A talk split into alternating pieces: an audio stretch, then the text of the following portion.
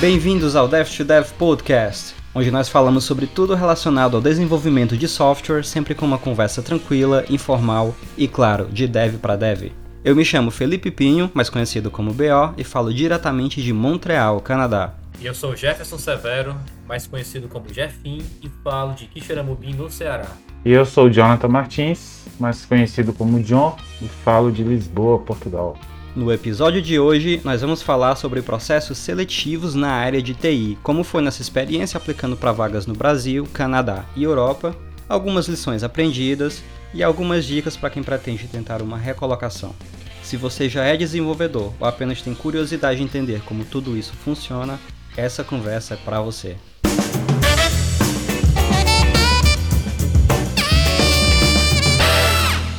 Tu sabia desse meu apelido, John B.O.? Não, pior que não. Eu ouvi no primeiro episódio e falei, olha só. B.O. Enfim, depois eu vou contar a história aí. Hoje nós temos um convidado, Jonathan Martins. John, conta pra gente, de onde você é no Brasil e com que você trabalha atualmente? Então, pessoal, eu sou de Belo Horizonte, no estado de Minas Gerais, é, e atualmente eu trabalho como software engineer numa empresa americana é, mas estou aqui em, em, Lisboa, né? Então trabalho remotamente para essa empresa americana. Ah, americana, eu achei que fosse da Europa mesmo. Então vamos lá, para começar eu queria falar sobre o Brasil, mais para frente a gente fala sobre esses processos é, para América do Norte, Europa e tudo mais. Mas no Brasil mesmo eu queria ouvir um pouco mais da experiência de vocês dois. Vamos começar aí pelo John. É, como é que foi, John? Como é que foram teus primeiros processos? Como é que tu teve acesso às vagas? É, qual, qual é a tua experiência no Brasil? Então, a minha história é uma história um pouco diferente, talvez.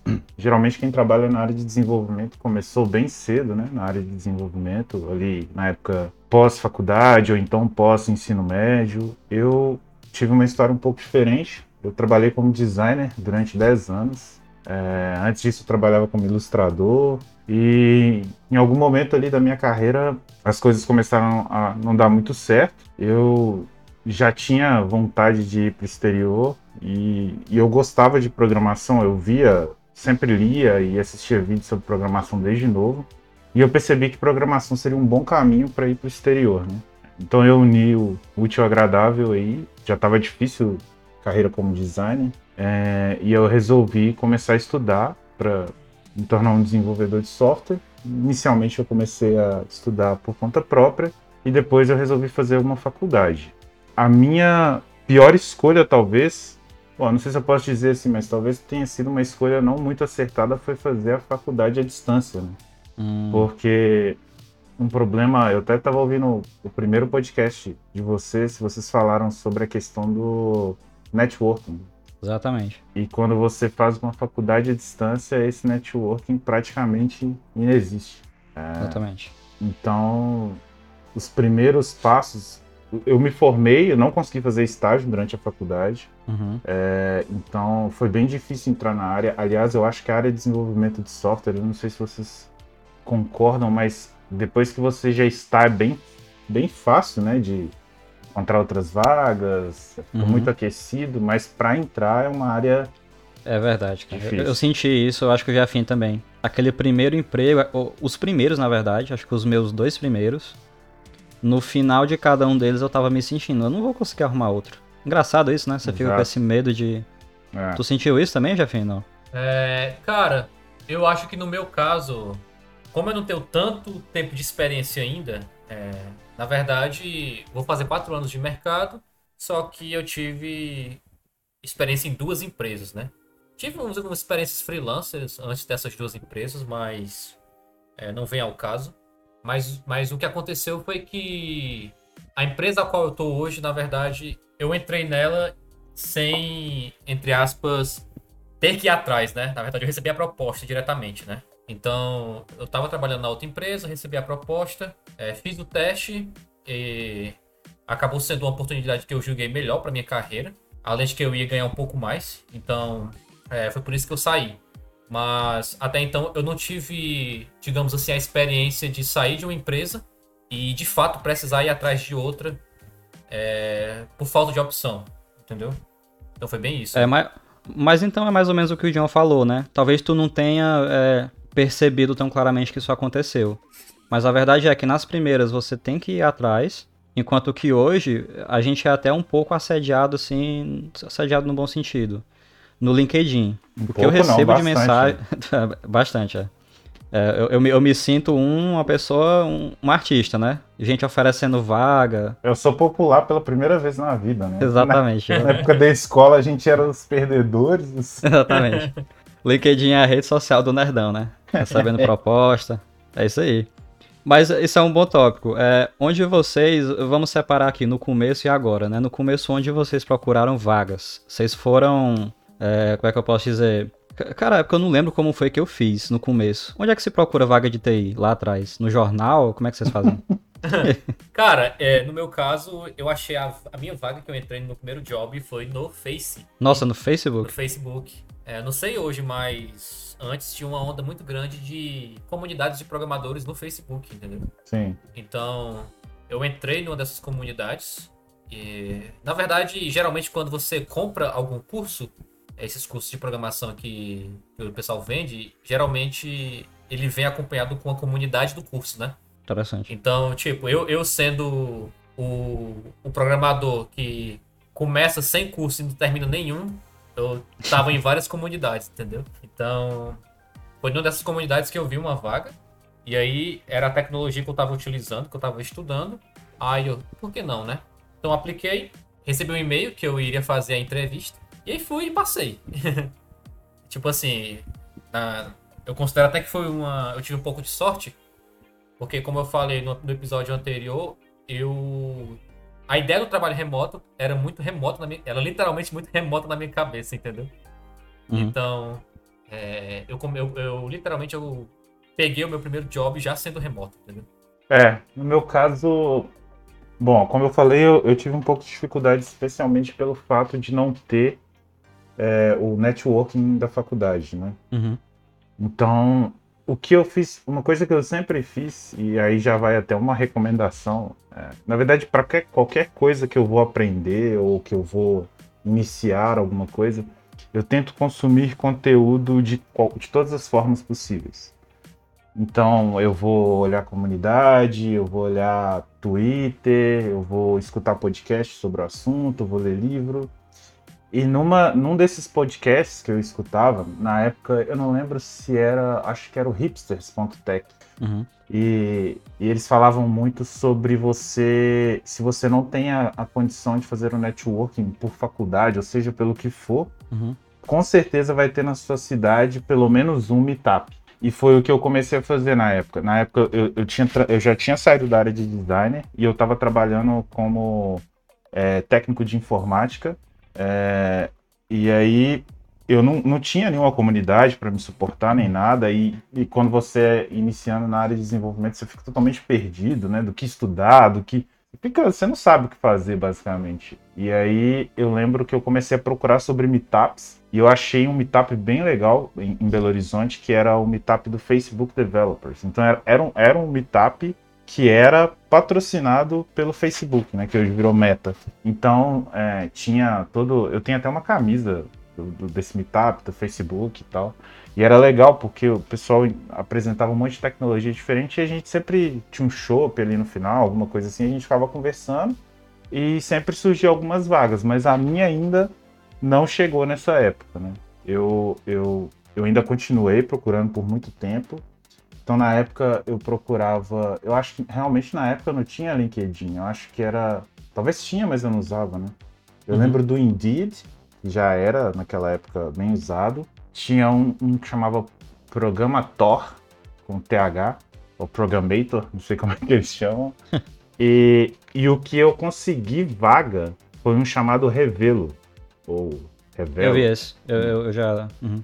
E era interessante porque se você passasse no processo seletivo para a empresa a qual você estava se candidatando, você ganhava 10% do seu primeiro salário da Revelo. Interessante. Então, é, então, e aí na época eu procurava umas, umas tecnologias muito específicas, que a- até eu acho que é a tecnologia que você trabalha hoje, né?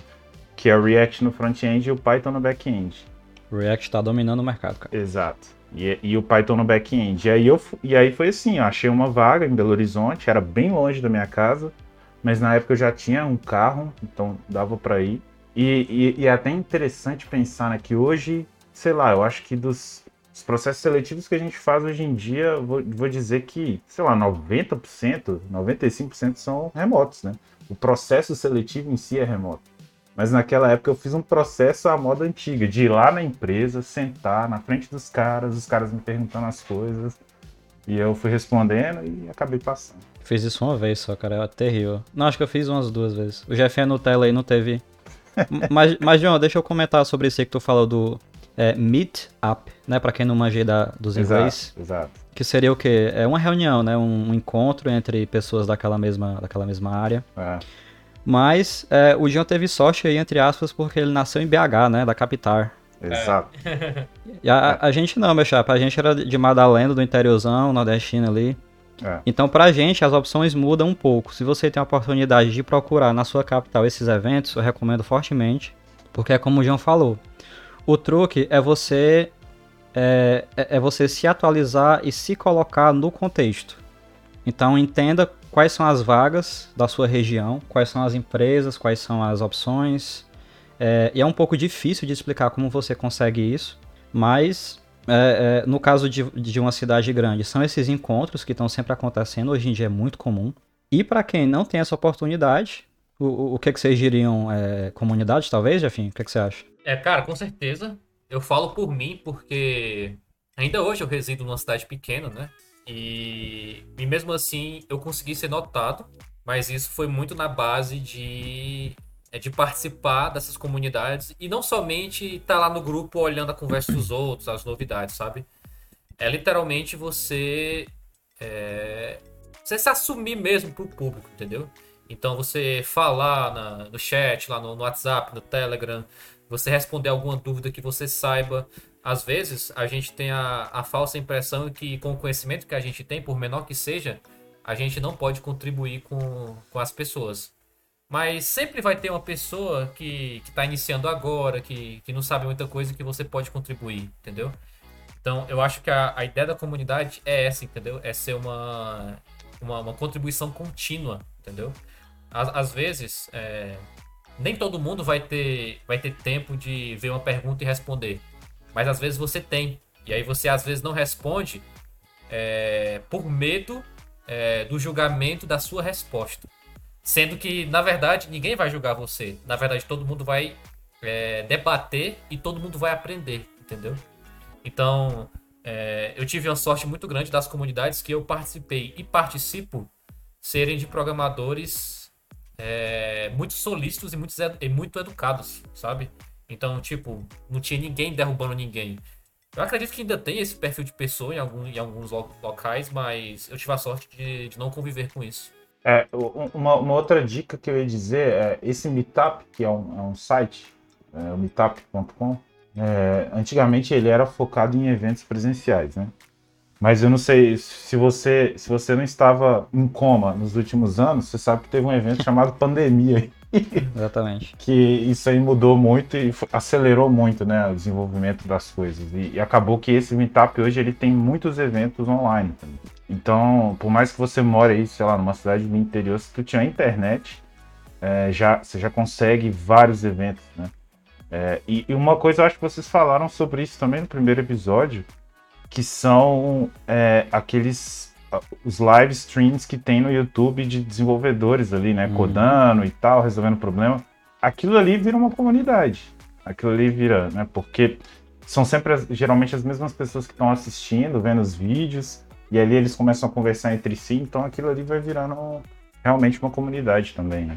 Exatamente. Isso é uma coisa que o Jeffin falou no último, no último episódio que eu acho muito importante, que é você ser notado. Inclusive, isso é uma dica muito importante, principalmente para a gente do interior que não tem tanta visibilidade, para qualquer pessoa, né?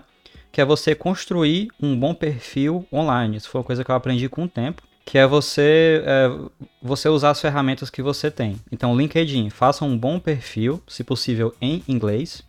Mais para frente a gente pode falar sobre a importância do inglês aí nas vagas. É, participe de comunidades, seja educado, realmente responda, ajude as pessoas faça amizades, porque no, é, até mesmo o seu, o seu GitHub, o seu GitHub, que é uma coisa que eu nunca tinha parado para pensar, mas é importante ter um GitHub bem construído. Hoje em dia dá para você colocar ali uma paginazinha, quase como se fosse um portfólio.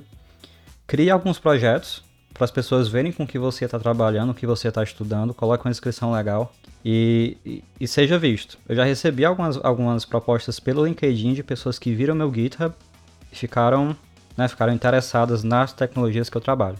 É, eu, eu vou dizer que isso talvez Posso estar errado no que eu vou falar, mas é, eu, eu, vejo que o GitHub ele é muito mais é, importante para o início da carreira. Uhum. Porque os, os, recrutadores geralmente são pessoas não técnicas. É verdade, é verdade. Então ele, ele não vai olhar seu GitHub. É muito é improvável. O que ele vai olhar são as suas experiências. E o melhor lugar hoje para ter as experiências vistas se chama LinkedIn. Não, não tem outro lugar, porque Ali você consegue ver quanto tempo a pessoa esteve na empresa. É uma coisa que a gente fazia na nossa empresa que era, me lembra até a época de Orkut. Não sei se provavelmente tiveram Orkut também. Nossa, com certeza. Que era de... Vocês lembram do depoimento? Aí você Sim. virava e falava, Vô, deixa um depoimento lá para mim. E no LinkedIn existe essa função. É, você virar para alguém que diz, cara, me recomenda nessa, nessa tecnologia aqui. Isso aí é, é uma importante, coisa importante. É importante. Algumas pessoas me pediram, olha, deixa lá um comentário Exato. sobre sobre mim e tal. Exato. É porque ajuda, né, cara? Porque dá prova social, né? Exato, exatamente. E isso, isso é uma coisa que eu acho que hoje é muito importante. Então, assim, pelo menos, é, não sei se a gente já está chegando na, na época de dicas, né, na hora de dar dicas, sem queimar, mas dentro dessa questão do, do, do, do perfil e das, das, plataformas e comunidades, acho que é isso. Se você está no teu início de carreira, foca em ter algum lugar onde você conseguir colocar código, né? O GitHub, o GitLab, seja lá o que for. Mas também não esqueça desses perfis online. E eu acho que deveria. Hoje dá para focar praticamente 100% no LinkedIn. Antigamente a gente tinha que estar tá fazendo um perfil em cada plataforma, né? Hoje eu acho que dá para focar no LinkedIn assim quase 100%. É, uma, uma outra dica que eu acho bacana também você fazer, é, e é isso é se você puder, é você ter um site de portfólio com os projetos pessoais que você já fez, entendeu? É, como, como o John falou, é, as, os recrutadores não são pessoas técnicas, entendeu? Então, talvez, ao invés de deles verem o seu GitHub, talvez eles fiquem, eles gostem mais de, por exemplo, ver que você tem um site que, que mostra a sua marca como programador. E lá tem uma seção de projetos pessoais que você já fez, entendeu? Aí você pode perguntar assim: ah, mas eu não tenho ideia de projeto para fazer e eu não quero só fazer tudo lixo. Ah, então você vai lá e pergunta pro chat GPT o que você pode fazer de projeto, entendeu? ou, ou, o próprio site, né? Porque, por exemplo. O próprio site. É, eu tenho, eu tenho um site, pessoal. Mas o meu site não tem nenhum portfólio. Mas o site eu fiz. Do, do zero para frente, entendeu? Então, isso já é o primeiro passo. Ah, eu não tenho que pôr no meu portfólio. Faz o site, pô. é, mas sem brincadeira, é uma experiência legal. Você faz o site e tal, é... estuda uma tecnologia que você queria estudar, mas não tem tempo. Isso para desenvolvedor web, é claro, né? É, é, a gente tá falando no contexto de desenvolvedor web. Exato. É, mas existe só back-end hoje em dia? Fica aí um questionamento para um próximo um próximo episódio. Mas, mas vamos lá. É, um, um, bom tópico aqui pra gente também são as tecnologias mais bu buscadas. Dando um depoimento um pouco mais pessoal aqui, uma tecnologia que eu tô vendo muito forte, uma stack né, que eu tô vendo muito forte, é realmente React com Python no back-end. Vocês sentem isso também? Não? A maioria das vagas, principalmente para a América do Norte, a galera investe muito em Python, muito em, em, em React no front. Então, sobre é, essa busca de vagas, o que, que vocês estão vendo atualmente, a gente que está aqui no começo de 2023, quais são as tecnologias, plataformas, frameworks que a gente está vendo mais nessas vagas de TI? Falando um pouco assim da minha vivência, é, eu vejo que antigamente eu, eu tinha um certo preconceito com, com, com o JavaScript em si. Eu não achava tão interessante, principalmente no back-end.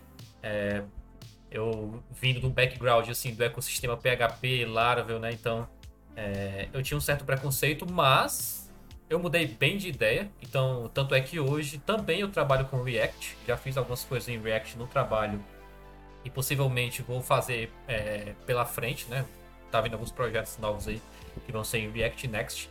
Então, com certeza, é, eu vejo a linguagem JavaScript em si como uma aposta muito bacana e muito versátil. Porque você aprendendo JavaScript, provavelmente você não vai resolver problemas somente no contexto da web, né? Porque o, o JavaScript hoje em dia você consegue mexer com inteligência artificial, você consegue, é, se eu não me engano, mexer até com embarcados dele. Tem algumas coisas de embarcado que suportam uhum. JavaScript. Então, eu acho uma, uma linguagem muito interessante no contexto web para você se especializar. Até porque o navegador, a única coisa que ele entende é JavaScript, no final das contas. Então, eu acho que estudar o JavaScript e principalmente os fundamentos do JavaScript, as pessoas elas se atêm muito ao framework quando elas, quando elas vão aprender pela, pela animação que o framework proporciona para a pessoa, quando ela vê as coisas funcionando ali no frame de forma, entre aspas, mais mágica. Mas às vezes elas se esquecem de sempre estarem dando um passo atrás para ver os fundamentos da linguagem. Eu percebo que muitos programadores Exato. eles têm esse problema. E eu acho que é uma dica bacana você estudar o framework, mas sempre estudar também os fundamentos. Eu acho que não custa nada. Deixa eu, deixa eu comentar isso aí rapidinho antes de tu entrar, John. Eu acho muito interessante essa visão que o Jefim tá tendo. É, eu tenho essa falha, eu sou muito apaixonado pelo que eu faço, né? Então React é o que eu gosto, é, Python é o que eu gosto. E às vezes a gente pode ficar preso nessas tecnologias procurando vagas só dessas tecnologias. Mas olha só que interessante a visão do Jefim. Ele é um cara que programa com Laravel, PHP. Claramente ele gosta muito disso. Mas por ele ter essa visão de que o JavaScript é uma tecnologia que está em alta e que vai futuramente talvez trazer ótimas vagas, ele já deu essa, essa chance, né? Eu vou aprender aqui um pouco, mesmo tendo esse preconceito inicial. É, já está aprendendo frameworks para ter, é, é ter currículo um, um currículo mais flexível para vagas que possam vir. Então eu acho isso uma estratégia muito interessante. O que, que tu acha, John? Sem dúvida. E, e sabe o que, que é interessante? É porque assim, isso é isso, isso para mim é, é, se adaptar ao mercado, porque a ideia, o que a gente sabe assim, se você não se adaptar ao mercado, a tendência é que você fique deixado de lado, né? E hoje em dia não existe desenvolvimento web sem JavaScript. É, é uma coisa que, se você quiser colocar qualquer interatividade hoje em dia, o caminho mais natural é o JavaScript. Tá, tem o WebAssembly aí surgindo no horizonte, você poder usar outras linguagens de programação e injetar ali direto no browser, tem. Mas ainda o JavaScript é o principal, né? Eu, é, é interessante, eu, eu comecei, como eu disse para vocês, eu comecei com Python no back-end e React no front-end. E eu não queria trabalhar com outra coisa a não ser isso. Mas aí na primeira empresa que eu trabalhei, tinham muitos desenvolvedores, e isso é uma coisa que eu até queria falar, só abrindo um parênteses. É a, é a tecnologia mais buscada. Por isso também é a tecnologia que vai ser mais fácil para as empresas encontrarem desenvolvedores. Uhum. Então a disputa é bem maior. É, na, na, empresa que eu trabalhava tinha desenvolvedores muito experientes em React e desenvolvedores muito experientes em Python.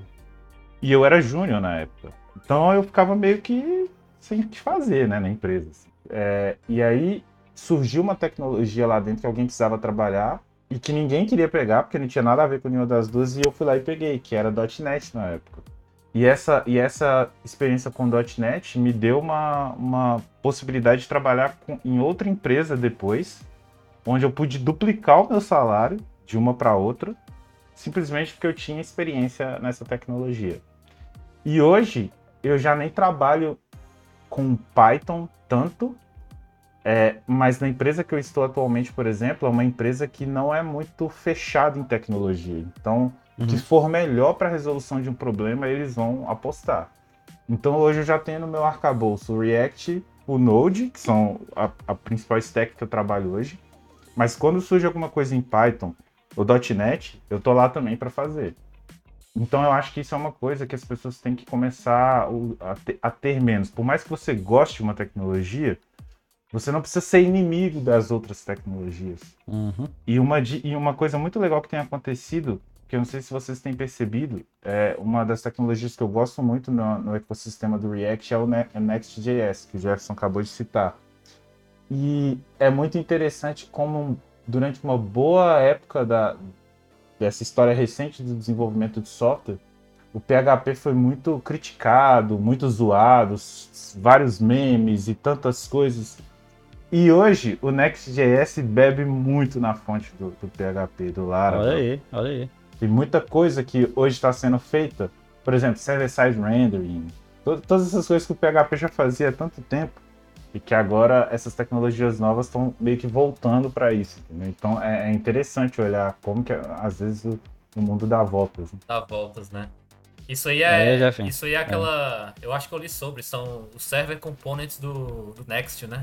É. Que tem lá um SQLzão lá chumbado lá no, no é do, é, do, é do novo, é do React 18, na verdade, tem um server components, né? E aí o Next foi quem alavancou muito essa parte do React de, de você poder escrever componentes que são totalmente feitos no server-side, né? Sim. Então, isso é uma coisa muito, muito PHP, muito Ruby on Rails, muito Python, que são linguagens que a gente achou que ia sair da web, né, praticamente. Sim. É, essa, essa parte, assim, da, da linguagem, assim, é, a, quando a gente começa, e até também visto o hype e o marketing que hoje tem em cima do mundo de programação, vocês veem que, tipo, a gente que é desse mundo, eu não sei você, mas, tipo, eu frequentemente eu vejo anúncios de cursos, de, é, de aulas, de bootcamps. Então, a, a, programação ela se tornou um mercado muito grande também no sentido de ensino. E aí, quando a gente começa a entrar é, por um lado, né? Por exemplo, tem muita gente que, que entra por um caminho de uma stack e aí estuda essa stack a fundo e, e fica bom nessa stack. E aí você vê que depois de um tempo, que a sua stack talvez não seja a melhor opção para um determinado problema. E aí você começa a entender que, que o nosso trabalho como programador não é fazer o código com a stack que a gente gosta ou, ou com o que a gente acha mais bonita. O nosso problema primário é resolver o problema. E aí, e aí isso faz com que a gente, na verdade, trate essas stacks, essas linguagens de programação, esses frameworks, minima, é, do mesmo jeito que, sei lá, um marceneiro lida com um serrote, entendeu? É uma ferramenta. É isso? Exatamente, é um bom ponto. É um bom ponto. Uh, mas vamos lá, então. Quando você está escolhendo vagas, é muito importante é, é ver que tecnologias elas têm, né? Para você se preparar para o mercado e também procurar o que você, o que você gosta mais. Isso também é válido. Mas outro ponto é sobre as empresas. Inclusive, eu aprendi uma lição com o John e com os meninos em Portugal, quando eu trabalhava lá, que é o seguinte. Eles sempre falavam muito bem da empresa onde eles trabalhavam no Brasil. Porque é uma empresa que. E o Jefim também a atual dele é assim, que preza por processos bem definidos, boas práticas, né? E isso é uma coisa que eu sentia muita falta nas empresas que eu trabalhei. Então, hoje, olhando para trás, de um ponto de vista de estratégia na hora de procurar vagas, eu buscaria por empresas que, trabalha, que trabalhassem com coisas em que eu tenho, em que eu sinto falta. Vocês entendem o que eu quero dizer? Hoje em dia, por exemplo, eu sinto muita falta de conhecer mais sobre infraestrutura. Então, eu buscaria empresas hoje, se eu, se eu estivesse procurando, que tivessem uma cultura é, mais voltada para isso, para que eu pudesse fortalecer esse meu ponto. Então, é, o que é que vocês têm, o que é que vocês diriam, quais são as melhores coisas que, você, que vocês buscariam numa empresa para escolher, porque hoje a gente tem essa opção, né? A gente praticamente pode escolher para que empresa vai, dependendo do seu currículo aí. O que vocês buscam nas empresas para uma vaga? É a tal da da experiência do desenvolvedor, né? Que, é que a gente busca, né? É, existem muitos sites que, que você pode pesquisar sobre determinada empresa. Então, sites como uhum. Glassdoor. É, Glassdoor. Você pode, sei lá, até mesmo entrar em contato com. Eu, eu já fiz isso algumas vezes.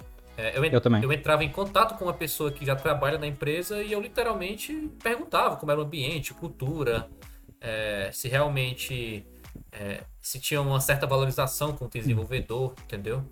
É, se não tinha um ambiente tóxico, eu acho que isso é muito importante você, é, você procurar saber, porque o nosso trabalho por si só já é estressante, né? Se você tiver um ambiente estressante, eu acho que não é uma combinação tão interessante.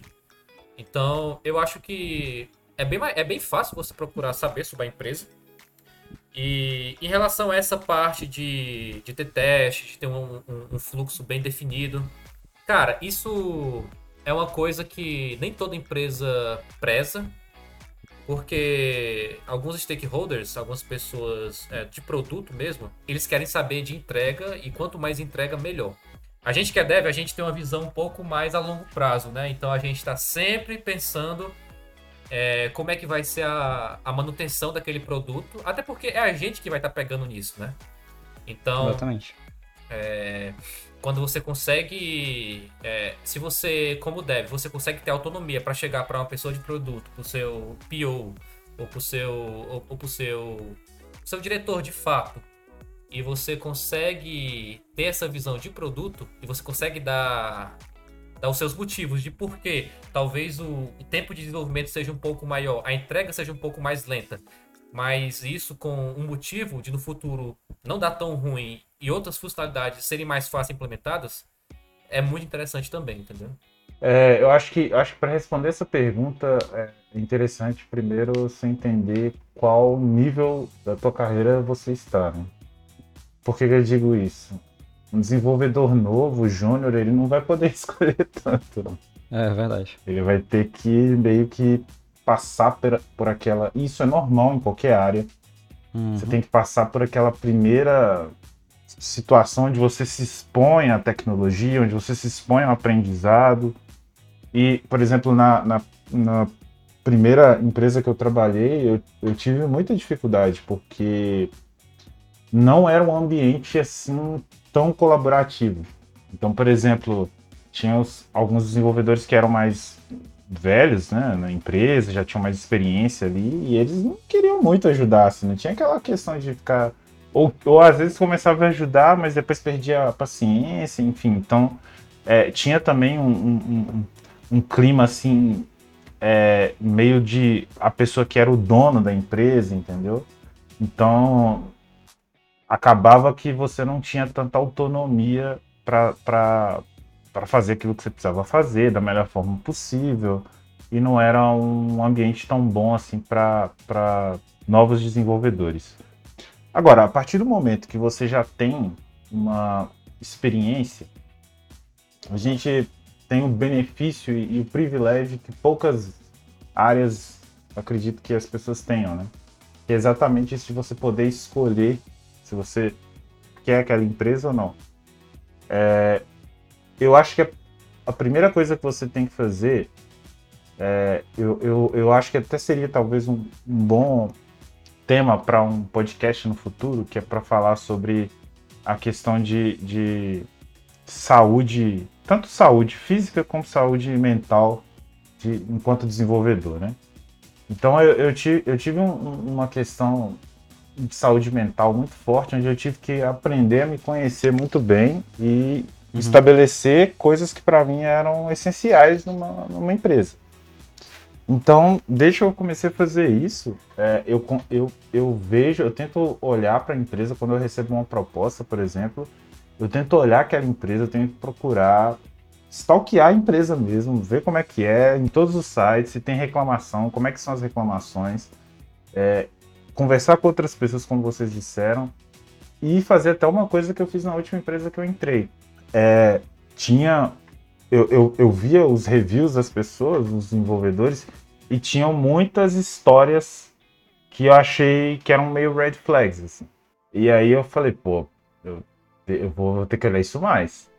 E o recrutador em cima de mim, oh, você vai aceitar, não vai, vai aceitar, não vai. E eu falo, cara, tô analisando ainda e tal. E aí ele, não, você tem, você tem que aceitar que não sei o quê. Aí uma hora eu falei que ele falou, oh, vou, te, vou te ser bem sincero. Eu vi coisas, reviews sobre a empresa que me levantaram algumas dúvidas. Aí o recrutador foi falou o seguinte: ó, vou fazer o seguinte então, eu vou marcar uma reunião tua com quem vai ser o teu gerente para ele te explicar como que vai ser a empresa e aí você vai poder tomar a sua decisão. E aí eu tive essa reunião com, o meu gestor e ele falou como que era, que os reviews na verdade eram sobre outra área da empresa, que essa área que eu estava trabalhando era uma área diferente E aí eu falei, não, então beleza. Aí eu tive tranquilidade de aceitar. Porque o que você precisa entender na área é, é que você precisa ter uma jornada o mais sustentável possível. Não adianta você mudar da empresa que tu tá e para uma outra empresa e dois meses depois você sair porque foi, foi ruim, o ambiente era ruim, você não analisou Exatamente. bem. Isso vai trazer frustração para você, vai trazer um currículo talvez até meio sujo, quem sabe. Vai, vai, leva, vai, vai levantar aquelas perguntas durante a entrevista. Por que, que você ficou só dois meses nessa, nessa tua empresa? Exatamente. Entendeu? Exatamente. Então, assim, às vezes o dinheiro fala alto. O pessoal joga dinheiro em você e você fala, não, eu tenho que ir. Mas pode ser que não seja sustentável, pode ser que não vai durar, pode ser que você não vai aguentar, pode, pode ser que você vai atrapalhar a sua saúde. Então, é, é, é, são, são coisas que você realmente tem que olhar. E hoje em dia tem vários sites. Aqui em Portugal eu não sabia, quando eu cheguei eu olhava sempre no Glassdoor, mas aqui tem um que é específico para o mercado português que chama Teamlizer. É, e lá tem muitas, muitos reviews também sobre empresas. E eu acho que é interessante isso, usar isso mesmo, usar esses tipos de site. Quem sabe tentar conversar com alguém da empresa e não precisa ser um desenvolvedor, mas talvez o, quem vai ser seu gestor, às vezes pode ser que deem abertura para isso, você conversa e percebe, né? Se é uma empresa boa, se vai alinhar com seus objetivos de carreira. Né? Por exemplo, às vezes você quer trabalhar num ambiente ágil, a empresa trabalha em waterfall.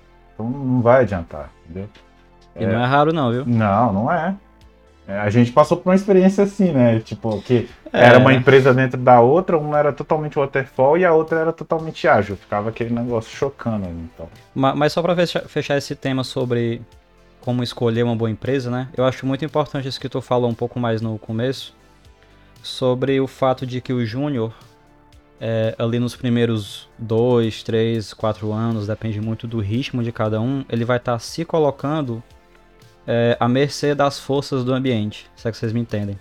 Então, até para tranquilizar você que está iniciando, é, é isso mesmo. Se joga no mercado, aceita que naqueles primeiros anos você vai se expor a muita coisa, tudo isso vai ser aprendizado, tecnologias legadas, times ruins, chefes ruins, é, não precisa se desesperar. Encara tudo isso como aprendizado e o que vai acontecer é que dois, três anos depois vai girar uma chave na sua cabeça. Porque você vai dizer, entendi. Então é isso aqui que é ser desenvolvedor, é isso aqui que é, que é uma boa empresa e uma má empresa. Agora é que minha carreira vai começar de verdade. Aí você vai no LinkedIn, vai no Glassdoor, lê detalhadamente os detalhes de cada empresa, é, escolhe mesmo, escolhe mesmo.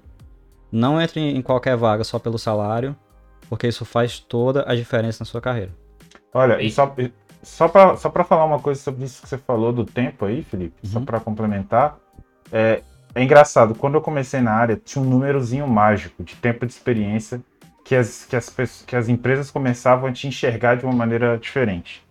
E eu vou dizer que esse número realmente funcionou para mim. São os três anos. Parece que nos três anos as empresas olham para você e falam assim: ó, esse cara aí. Engraçado, né? É, é, é, é estranho isso, mas realmente para mim funcionou. Depois que eu. Quando eu fiz três anos de carreira na, na área, aí começou a chover gente no LinkedIn, empresa. É interessante. Cara, e é interessante demais essa resiliência né, que o desenvolvedor tem que ter no início da carreira, porque tem algumas pessoas que realmente entram na pilha, sabe?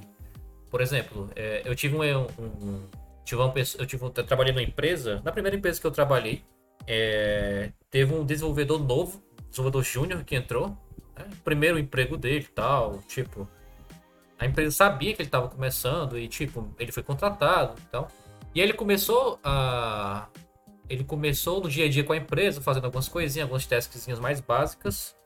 E ele estava tendo um pouco de dificuldade, ou ele achava que não estava é, entregando bastante.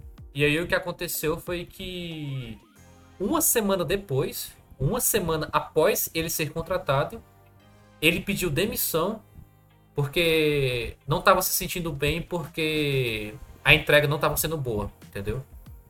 Então, tipo assim, uma semana a empresa com certeza é, não estaria esperando, sei lá, é, o, o, cara mais produtivo em uma semana de trabalho sendo o primeiro emprego dele. Mas só que o cara entrou numa pilha tão grande e o cara desistiu. Psicológico. É, o cara desistiu. Uhum. Então, é, no começo pode parecer um pouco difícil e tem muita coisa que a gente ainda tá pegando. Eu mesmo, é como eu comentei no episódio passado, eu fiz a faculdade de TI, mas só que quando eu entrei no mercado, teve muitas coisas, muitas vivências, é, muitas coisas básicas de mercado que eu não sabia como fazer ainda. E aí você você fica numa pilha, cara, tem muita coisa que eu tenho que aprender.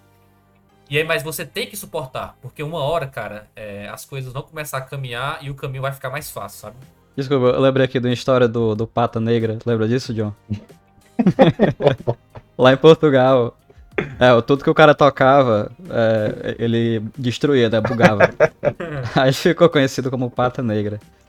Aí o nosso supervisor lá de. Do, contou, pra, contou pra gente essa história, que o cara chegou pra ele, olha, eu não, eu não quero ser chamado de Pata Negra, eu não tô, eu não tô suportando isso aqui. É, é, é, triste, mas é real. Mas, mas, e... mas eu acho que isso demonstra também um problema que as empresas não têm. Uma coisa que as empresas não têm tido, que eu acho que é muito importante, que é os one-on-ones. One-on-ones. É, então, quando você tem um júnior, é, e não só um júnior, por exemplo, agora nessa empresa que eu tô, eu, eu, eu, tenho passado um pouco com isso, que é, é a síndrome do impostor mesmo que sempre vem. Ela sempre volta, né? Uma hora ou outra ela volta. Eu acredito que deve ter desenvolvedor COBOL aí com 50 anos de experiência que tem síndrome do impostor ainda. Certeza, então, é, eu, eu, eu, acho que é, é muito importante você ter ali constantemente uma sessão com aquela pessoa que é responsável por você na empresa, para ela te mostrar quais são né, a, a, as expectativas que ela tem de você em cada momento da sua carreira. Ou seja, para o cara não criar aquele monstro na cabeça dele de achar o seguinte: Cara, eu não tô entregando. O cara tem, tem um dia, tem dois dias, o cara tá na, na primeira teste. Cara, eu não tô entregando, não é possível, eu não consigo entregar. E não sei o que. O cara não, não conhece o sistema, não conhece o, o business do, do, da empresa, não, não conhece é, a infraestrutura, não, sabe, não conseguiu nem rodar o sistema ainda direito na máquina dele. E ele já tá achando assim, cara, eu, não, eu vou ser mandado embora, eu não vou conseguir. Então é, é importante você alinhar as expectativas, tanto da empresa quanto tuas, para evitar esse tipo de coisa também, né? É porque isso, por incrível que pareça, cara, é muito comum. Muito comum mesmo.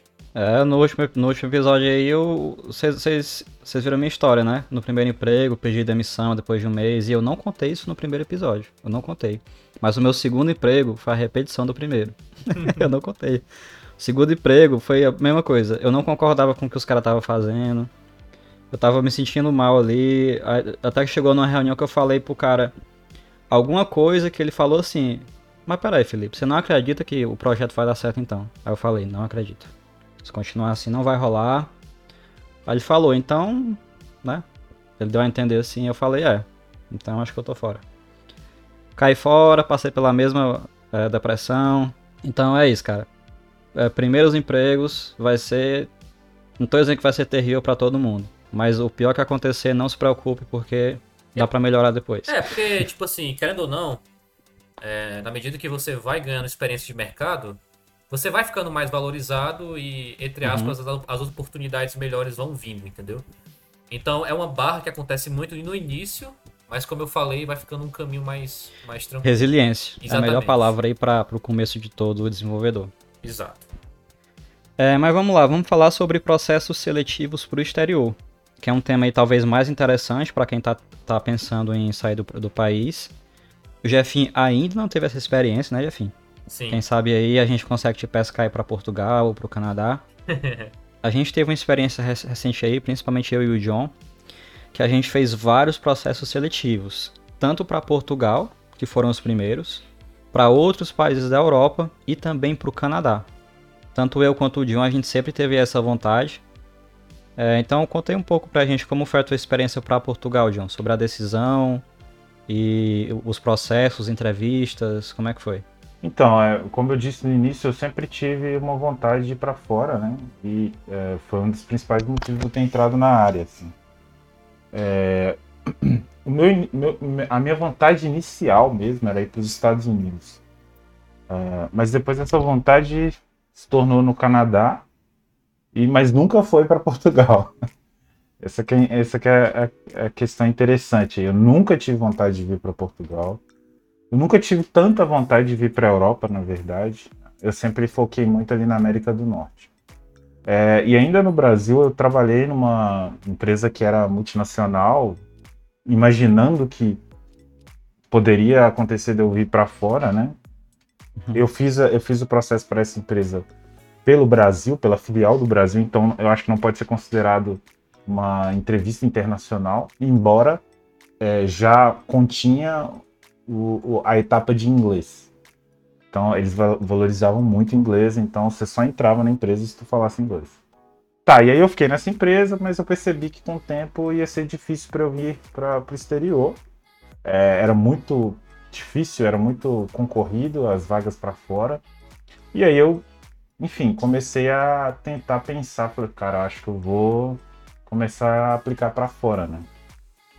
É, eu fiz umas duas para o Canadá, pelo, pelo Van Hack também, é, mas não funcionou, não, não deu certo, e eu continuei na empresa.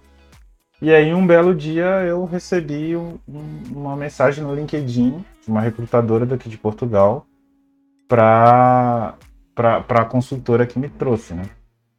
É, e aí a gente conversando, e eu achei muito interessante a forma com que Portugal eles facilitam muito, é, as empresas daqui, eles facilitam muito o processo.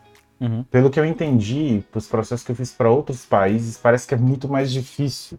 Eu não sei se é uma questão cultural ou se é alguma questão de burocracia, mas para Portugal realmente parecia para mim que eu estava indo só para um estado do lado, que, que é quase isso mesmo. É, é tão, Portugal é tão parecido com o Brasil em alguns quesitos que fica parecendo que você realmente não está saindo do país. Assim. Inclusive, é, inclusive é uma ótima opção para quem está com medo, né? É muito assustador sair do Brasil, é muito assustador fazer entrevistas para pessoas estrangeiras em inglês. Então, acho que boa parte da escolha foi isso, né? É, é um país de língua portuguesa, a documentação é muito mais fácil. E uma coisa que eu tinha muito medo era pela minha esposa. Minha esposa, acho que a sua também é pau pra toda obra, né? Sim. Ah, vamos pro Japão. Ela vai. Bora. Mas seria muita maldade enfiar ela num país de língua estrangeira pra gente passar perrengue, não. Vamos Portugal primeiro, que é bem mais tranquilo. Sim. É. E aí o processo para Portugal foi aquele, né? É, é um processo, é, é, meio que é a continha certa para a maioria dos processos, né? Você tem ali uma primeira entrevista com o recrutador para entender um pouco, vai ser nada técnico, né? Você vai, você vai contar sobre a sua história, mas é uma coisa nada técnica. Qualquer pessoa pode passar por essa, essa primeira entrevista. Ela, ela, quer basicamente saber se você não é louco. Exato. se não passa. for... É igual o exame psicotécnico da, da autoescola, né? É, desenha uma pedra atrás da árvore. Exatamente. é, e aí, beleza, eu passei essa, essa primeira etapa, obviamente. Depois eu já tive uma conversa mais técnica, se eu não me engano, com alguém da área técnica. É, e aí depois eu já fui para um... Ah, tá, não. É, primeiro você faz um exame que é uma espécie de um, um, teste online. Pelo menos nessa empresa foi assim, né? Que eu acho que tu fez também. Uhum. Que é um teste online que tu faz. E, e, e, muito estranhamente, depois eu vim entender que é, tem alguma coisa a ver com perfil. É, eu fui muito mal nesse, nesse teste. Era um teste com tempo é, você tinha um tempo ali para fazer e era corrido, você tinha que clicar, parecia mais um jogo de sobrevivência do que um, um teste. Então eu fui muito mal. É, é, verdade, só um comentário rápido. A gente fez muitas entrevistas, tanto para a Europa quanto para a América do Norte, e a maioria, quase todas, tem esse teste, que eles usam basicamente como um filtro. Você não vai entrevistar 500 candidatos. Tem aquele filtro inicial que é esse teste. Um teste de código mesmo, com tempo, cronometrado e tudo mais. E alguns são muito injustos. Esse de Portugal eu achei muito ruim. Porque ele perguntava coisas que você nunca vai usar no dia a dia, cara. É, é aquele teste que quem fez foi uma pessoa que não trabalha com isso, né? Exatamente. E, e, e, e, é uma coisa que o desenvolvedor não está acostumado. No desenvolvimento, no dia a dia do, da, do desenvolvedor, você não tem coisas com tempo, tipo, ah, você tem que fazer esse negócio, senão vai explodir uma bomba. Não é, não é assim, entendeu? Você tem tempo é. para pensar, para arquitetar a coisa. E o teste com o tempo, para mim, ele não leva as melhores pessoas, mas talvez ele leve as pessoas que têm um raciocínio mais rápido, que é, que é diferente. Não é a pessoa que talvez vai, vai dar os melhores, os melhores resultados. Pode ser que tenha, mas é, você vai perder muitas pessoas boas nesse processo. É, é, não são todos assim, mas os que são eu acho muita. É um tiro no pé, assim, né? Você é. não vai estar tá avaliando de verdade, cara. Exato. E aí foi interessante porque eu fiquei ali no limiar ou seja, eu não estava nem tão mal, mas também não estava ruim demais, é, é bem demais, né? E aí o que eles fizeram é o seguinte, ó, eu vou, nós vamos te, nós vamos revalidar o seu processo com um desenvolvedor nosso. Então uhum. eles me passaram para um desenvolvedor e esse desenvolvedor, em vez dele fazer um teste técnico comigo, ele teve basicamente uma conversa. E pela conversa ele já entendeu, falou, não, eu percebi que você tem experiência e pelo menos da minha parte eu vou te dar o, o, o sinal verde aqui. Né? E esse desenvolvedor fui eu, não? Foi, já foi o um processo comigo? Não. Foi outro? Foi um outro desenvolvedor. Ah, tá. E aí foi interessante, porque ele virou e falou, cara, eu, eu não gosto de fazer teste técnico assim, eu prefiro conversar e ver se a pessoa tem experiência ou não. Então, e foi, foi interessante, porque realmente deu certo. É, o ruim disso tudo é porque, tá, isso, esse é um ponto que eu queria tocar quando você sai do seu país. Basicamente, em todas as áreas, quando você sai do seu país, você tem que recomeçar. Você tem que achar uma casa, você tem que tirar todos os seus documentos. É, é, é uma. É, você passou por isso duas vezes, inclusive, e. Nossa. É, é, é, é, é uma prova de fogo, né? Uhum. E uma coisa que eu tive que fazer foi basicamente me humilhar ao ponto. Talvez humilhar não seja a palavra certa, mas, mas dizer o seguinte: eu, eu, eu não preciso do meu ego para ir. Aliás, eu preciso me livrar do meu ego para ir. Então eu fui para Portugal como se eu fosse júnior. É, eu acho que até talvez uma estratégia das empresas colocarem esses processos seletivos injustos uhum. para conseguir tirar um pouco ali o ego do cara, né? Tipo, você não tá vindo assim. Você não vai chegar aqui o bam bam bam da história. Você vai ter que dar uma diminuída aí na sua pedida. E foi basicamente isso. Então, como eu, como eu, é, é quase como se eles tivessem invertido a mesa, né? Ó, agora antes eu tava implorando para tu vir, agora eu tô implorando para tu vir. É, deixa eu fazer um comentário sobre isso. A gente está falando especificamente sobre consultoras, né? Exato que é uma empresa que te pesca do Brasil, te reloca. Inclusive é uma ótima opção para quem está com um pouco mais de medo, Isso. porque o apoio que eles dão para realocação é muito completo, tanto com documentação quanto de apoio psicológico, né? A gente tinha uma manager, que era uma pessoa com quem a gente podia conversar. É. Se a gente estivesse infeliz com o trabalho, a gente podia conversar com ela, porque a consultora, ela te contrata, mas ela te terceiriza para uma outra empresa. E, e, outro ponto bom disso é que você se você estiver infeliz na sua empresa, ela pode te realocar para outra. Exato. Então é bem flexível. Você não vai ganhar tanto, obviamente, porque você está sendo terceirizado, mas é, um, é uma opção boa para quem está começando. E sobre isso do. Rapidinho, sobre isso da, do orgulho, né, que você falou, isso é uma dica que eu tenho que dá para quem está começando. Esses valores são muito importantes, mas eu acho que muitas pessoas encaram isso errado. Por exemplo, todo mundo conhece aquela pessoa que fala: Ah, eu não levo desaforo para casa. Que é uma pessoa orgulhosa e eu acho isso super justo, eu acho isso muito bom. O problema é quando você deixa. O problema é quando você faz com que isso seja parte de quem você é. Então, por exemplo, eu sou o John, orgulhoso, não aceito desaforo nunca, eu acho isso errado. Uhum. Eu acho que você tem que ser flexível. Exato. Eu acho que você tem que ter esses valores como se fossem ferramentas que você coloca dentro de uma caixinha e usa no momento correto. Então, se você. É. Inclusive, é. esse é o conceito de, de resiliência. Resiliência não é resistência. É, é um bom ponto. Resiliência é. É, é, é você dobrar e não partir. Né? Exatamente. Né? Então, tipo, se você for simplesmente resistente, uma hora você vai, você vai partir. O resiliente não, ele vai, torta e volta, né? Então... Exato. A gente não tá dizendo que você precisa se humilhar, né? Não exato, é. Exato. Mas você tem que abrir mão de algumas coisas você tem que entender que você está indo para um país novo. É, inclusive sobre as consultoras, é, a minha manager me explicou que quando eles te levam para um outro país, eles não têm como garantir que você é um ótimo desenvolvedor. Uhum. Tudo que eles têm é o que você falou para eles. Claro. Então normalmente eles te relocam com um nível a menos, digamos assim. E lá, depois de um tempo que eles veem que você realmente é muito melhor do que aquilo, eles vão subindo o seu salário, que foi o que aconteceu com a gente. Eu não estou dizendo que todas as empresas fazem isso, mas deu pra gente perceber que é a estratégia deles, né? É, eu, eu, eu inclusive, eu acho que eu, eu não sei, eu acredito que você também, mas eu, eu achei o meu processo todo muito justo. Assim, muito justo também. Muito. É, eu, eu, percebi que logo que eu cheguei, era um, era, um, era um período que eu ia ficar ali como júnior, mas que era um período que ia ser rápido. E foi muito rápido. Assim. Em pouco tempo, meu salário já tinha aumentado bastante. Eu já estava, enfim.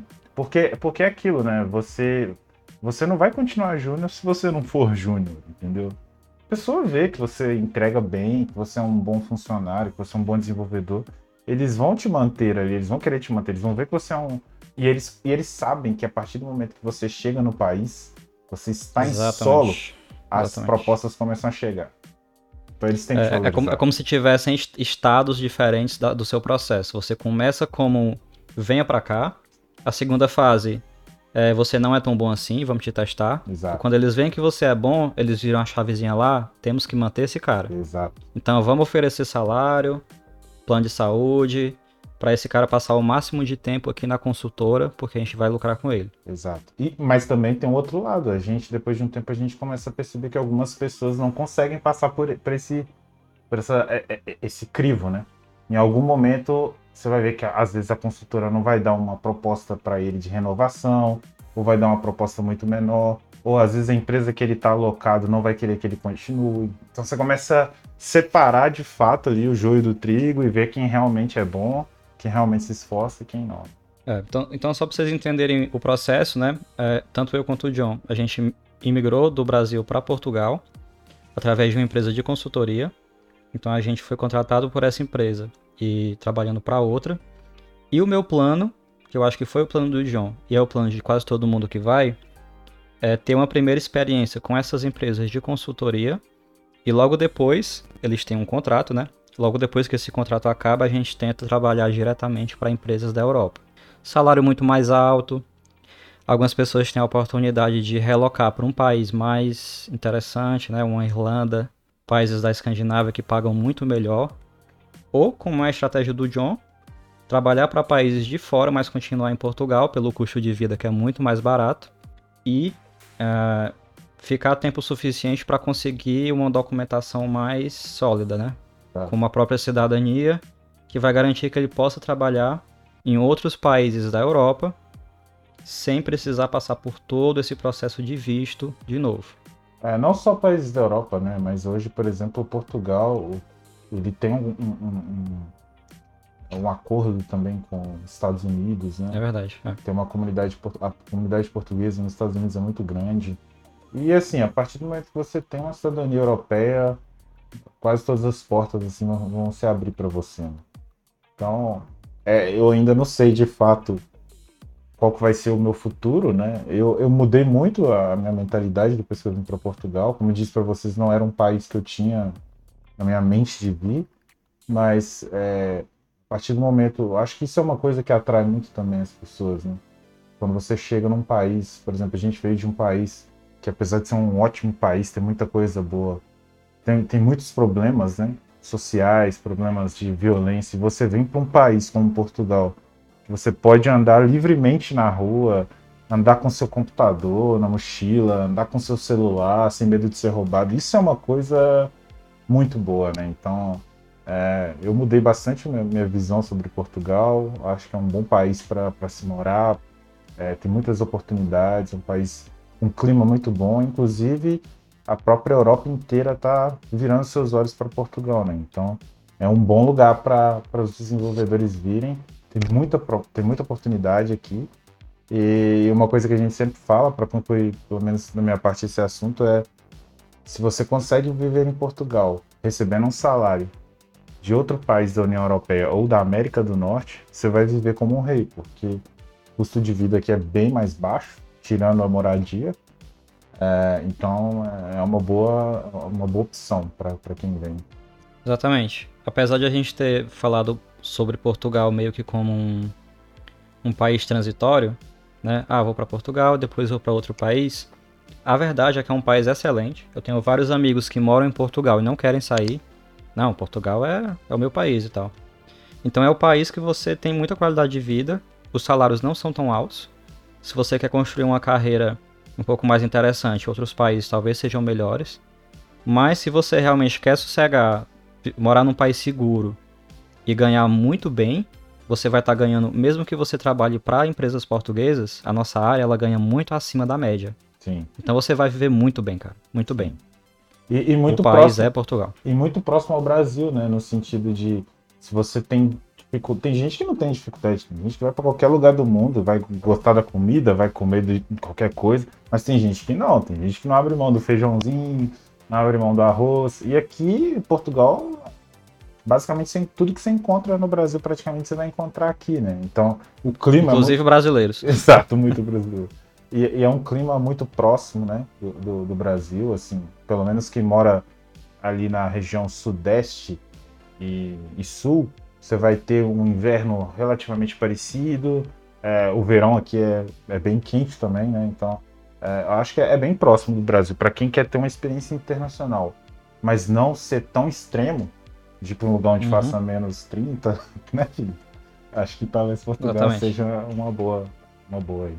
Mas vamos explorar um pouquinho mais da Europa, então. Sim. É, na empresa que a gente trabalhou, a gente teve a oportunidade de conhecer. Na verdade, a gente conheceu dois países só, né? No, no nosso caso, a gente conseguiu ir para a Alemanha. Isso. Inclusive, era uma, uma, um dos países que a gente visava muito. Sim. Eu não sei, não sei tu, mas eu é, tanto, tanto pelos altos salários quanto pela qualidade de vida. E a cultura é um país... também, história. Uhum. Cara, é um país muito interessante. Sim. É, a, a, gente lá na, na, na, Alemanha, o John, cada esquina era uma história nova, né? É. Olha, aqui aconteceu tal coisa. É muito exato, interessante. Exato. É, não é à toa que eu, que eu aprendo alemão, né? Estudo alemão. É, eu realmente tenho um, uma admiração muito grande pra, pela Alemanha. É, e também sobre todas as questões históricas, mas realmente é um país assim. Você, quando você vai, você sente que é um país muito bem estruturado, né? Tem uma economia muito uhum. forte. É, então é, G7, né? Exato. G7. É um, é um, é um país sensacional. Assim. Eu, eu, realmente foi, foi uma boa experiência, acho que foi um plus aí da nossa experiência nessa empresa, né? Aliás, é um plus para todo mundo que trabalha nessa empresa porque geralmente quem trabalha nessa empresa vai, vai à Alemanha, né? Porque como a sede da, da, da empresa é lá, o pessoal acaba tendo que ir, para pelo menos algumas vezes no, no ano. No nosso caso era até mais, porque como era um projeto que estava iniciando, precisava ter um, um, contato muito grande com a Alemanha, então vai-se muito mais à, à Alemanha. Né? E foi, acho que foi uma boa experiência aí, foi, foi bem interessante para a gente. É isso aí. Voltando um pouquinho mais sobre os processos, é, eu vou deixar aí na descrição alguns links que a gente citou, tanto do Meetup, do Van Hack e também de alguns sites que eu fiz processo para a Europa. Sim. Inclusive, mais ou menos ao mesmo tempo que eu estava fazendo para o Canadá, tinha alguns muito promissores. Uhum. Cara, Europa tem muita opção. Sim. Eu fiz processo seletivo para alguns países da Escandinávia, inclusive eu vou deixar o link aí. Eu quase passei num, num processo para a Áustria, uhum. que, salvo engano, é o melhor sistema de saúde da Europa. Suíça tem, acho que, o maior salário. Posso estar enganado. Irlanda tem muita gente que vai. É, enfim, são muitas opções, muitas opções. É, eu, eu nesse meio tempo aí, é, a gente nem falou sobre isso, mas é, eu fiz um processo também uhum. que foi muito, muito próximo de passar, que foi para Holanda. E foi realmente foi, foi um lugar que eu fiquei assim, muito muito, muita vontade de ir. É, eu cheguei nos finalmente mesmo e por causa de alguns, sei lá, alguns infortúnios mesmo, assim, algumas, algumas coisas do destino, não sei o que foi, não deu para ir, né? É, pa, tinha passado um também para Alemanha remoto, mas resolvi não ir. E cheguei também a fazer um. Eu comecei a fazer um que, inclusive, foi indicação tua, foi para Suécia. Uhum. É, mas esse também não foi à frente. Então, assim, é realmente quando você está na Europa, como é muito fácil, né, dentro da Europa de ir e vir, acaba surgindo muito processo. Assim. É, aí tem dois problemas. O primeiro deles, que me fez não entrar em alguns processos, é que quando eles têm. Vamos supor que você está no final do processo e tem duas pessoas para escolher. Eles vão escolher a que já tem toda a documentação pronta para ir para aquele país. Sim. Certo? Por isso que Portugal é tão bom, porque a documentação é muito mais simples. Então, como, um dos países que eu fiz é, processo foi para Londres. Uhum. E como eu não tinha a documentação, o cara foi bem claro. Ele falou: olha, a gente vai priorizar aqui os caras que já estão em Londres ou que já têm o visto, porque é muito mais fácil. E a gente quer a pessoa aqui com a gente, não quer ter que esperar esse processo do visto, que às vezes demora até um ano. Até, até porque, como a Inglaterra saiu da União Europeia, né? É, exatamente. Ela, ela, quer dizer, já não tá fácil para europeus irem para Inglaterra, né? Agora você imagina alguém que nem europeu é, né? Então, assim, mais difícil ainda. E, e, o que seria o segundo problema, entre aspas, é que a gente, hoje em dia, a gente está muito mais cauteloso ao escolher vagas. Sim. Então, até algumas vagas que estavam mais fáceis, que a gente poderia entrar com mais facilidade, a gente colocou um pé atrás, né? Sim. E falou assim, não, é, por exemplo, esse país não está compatível com esse salário. Sim. Cada país, isso é muito importante, cada país tem, tem países onde é caríssimo. A Suíça, por exemplo, é ridículo. Ou Sim. Você tem que ganhar muito bem para morar lá. Enquanto que países como a Espanha são mais equilibrados e tudo mais. É. Então é uma escolha muito complexa, não é porque tem muitas opções que você vai né, aceitar exato, qualquer uma. Exato. É, mas uma coisa interessante sobre esses processos, engraçado isso, né? Acho que todos os processos até hoje, seja para Portugal, para Europa, para Europa, América do Norte, obviamente, mas em todos a língua principal era o inglês. Então realmente é a língua, qualquer país que você quiser ir, é a língua primária que você vai ter que aprender. Sim, principalmente na área de tecnologia, né? Porque é, Portugal é conhecido na Europa como um país que, que tem uma educação muito boa, né? É, é, é um, é um dos países que tem que é conhecido por, por ter uma educação de ponta, e isso inclui o inglês desde muito novo. Então, praticamente todo o português que é de um, de um grande centro, e a gente pode colocar aí é, Porto e Lisboa, geralmente, principalmente as pessoas mais novas, vão falar inglês e, e vão falar muito bem, né? Então, isso é uma coisa que atrai muito as empresas de fora, é, por eles conseguirem falar inglês bem. Por exemplo, um, um país que não se fala tanto inglês dois países da Europa que não se fala tanto inglês é a França e a Espanha, né?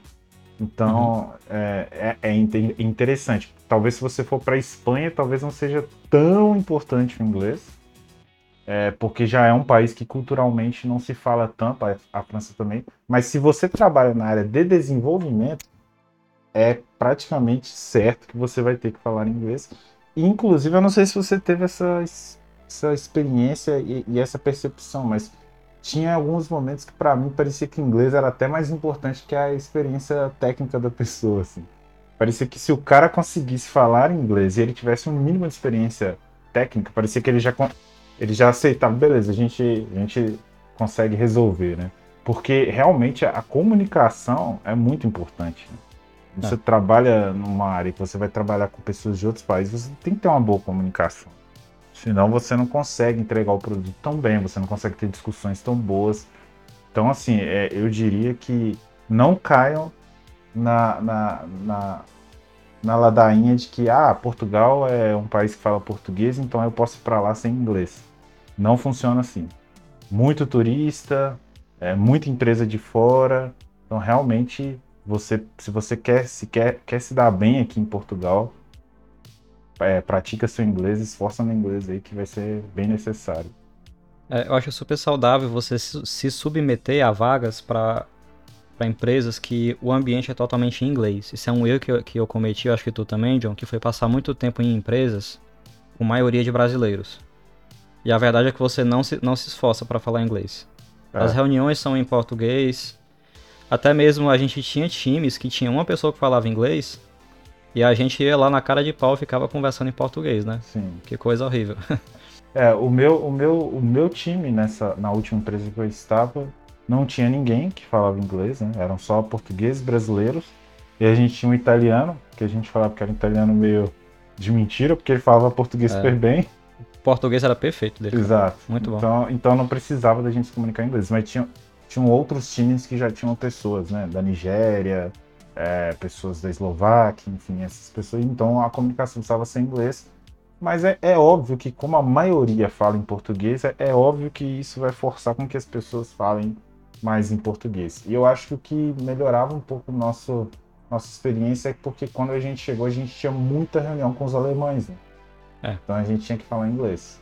Então eu passei muito tempo falando inglês, assim. Mas realmente, é, esse talvez para quem quer ter um ecossistema assim, onde se fala mais inglês mesmo no dia a dia, é, talvez Portugal não seja tanto esse, esse, esse lugar. Assim, pro dia a dia você não vai usar tanto inglês. Aliás, deixa, deixa eu dar aqui um conselho para vocês que eu aprendi com o John.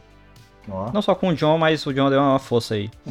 John, quando eu tocava na, na orquestra, a gente foi pra um. Pra um é, pra uma cidade e tinha uns cursos de música. Então eu juntava todos os saxofonistas e ia fazer um cursozinho com o um professor e tal.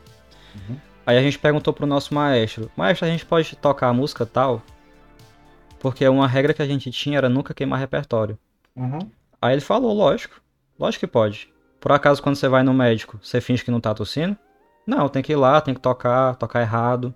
Pro cara ver e, e fazer as correções necessárias. Sim. Eu, eu, eu, isso me marcou. E é, é o que tu falou sobre o inglês. Não tenha medo, fale, fale errado, fale o inglês do jeito que você sabe, porque o mais importante não é falar perfeitamente, é você conseguir passar a ideia que você quer passar. Exato. E se você jogar logo todos os erros que você tem na primeira semana, melhor ainda. Sempre vai ter aquele amigo chato que vai ficar te corrigindo. E olha só que oportunidade boa e grátis. Sim. para você lapidar o seu inglês. É. É uma coisa importante do inglês também, que eu acho que isso é um problema do brasileiro, principalmente. É, eu estava até ouvindo um podcast sobre isso hoje. O brasileiro ele tem, ele tem um preconceito muito grande com quem fala inglês com com sotaque. Né? Uhum. É, então, quer dizer, a gente não pode falar o inglês com sotaque, que as pessoas, nossa, mas você fala inglês mal. Mas não é isso. Não existe um sotaque certo para o inglês. Até porque o inglês é falado por diversos países. Então não é o inglês britânico que tem um sotaque certo, não é o inglês americano que tem um sotaque certo, porque tem vários países que falam inglês. Então, e era até interessante, né? A gente ia conversar com os alemães que falam inglês super bem, aprendem inglês nas escolas, e eles com aquele inglês carregadão, né? Falando try, Nossa, né? falando. trocando o V pelo W e o W pelo V, uma confusão. É, mas... Não era S3, né? Era S-try. Exato. S-try. Então, assim, eles, eles. Mas comunicam super bem, falam inglês super bem, né? Então, é, o importante que eu tenho visto, eu até eu falei um pouco sobre esse assunto, né? Eu tô aprendendo alemão também. E eu tenho muita eu gosto muito de idiomas, então eu não quero parar no alemão, quero ir aprendendo vários idiomas. E o importante de, de, de qualquer idioma que você for aprender inglês, seja o que for, é saber se comunicar. Saber se comunicar bem, independente se você, se você tem sotaque ou não.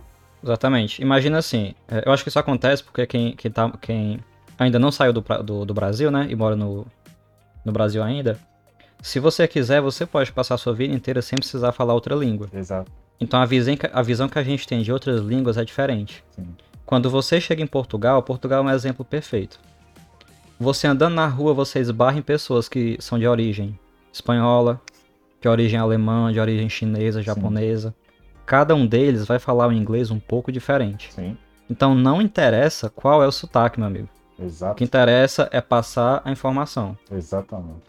Essa é a visão, até mesmo aqui no Canadá. Vocês sabem que o Canadá é muito tem muito imigrante. Diverso. Uhum. Então você ouve 50 tipos de inglês todo dia. Desde uhum. que você esteja passando a informação correta, ninguém vai te corrigir. Exato. Hoje eu trabalho, Mas... hoje eu trabalho numa empresa e meu time tem um indiano, um polonês e um búlgaro. E eu que sou brasileiro. Então você imagina, uma salada de sotaques de inglês diferentes. Né? No início, quando eu entrei, eu tinha desacostumado um pouco a falar inglês todo dia, eu tinha, tinha que ligar o, close, o close caption lá do, do Zoom para entender, né?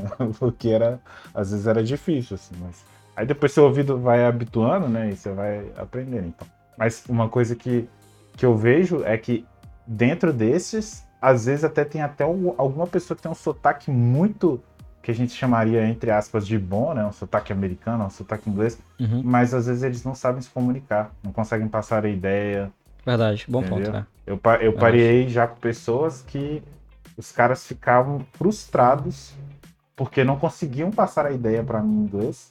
E aí ficava aquele pareamento horrível, né? Porque a pessoa não consegue passar a ideia. Então foca na comunicação e deixa o sotaque para uma segunda, né? Uma segunda, uma segunda instância. É, eu, eu, trabalho com uma pessoa que é assim.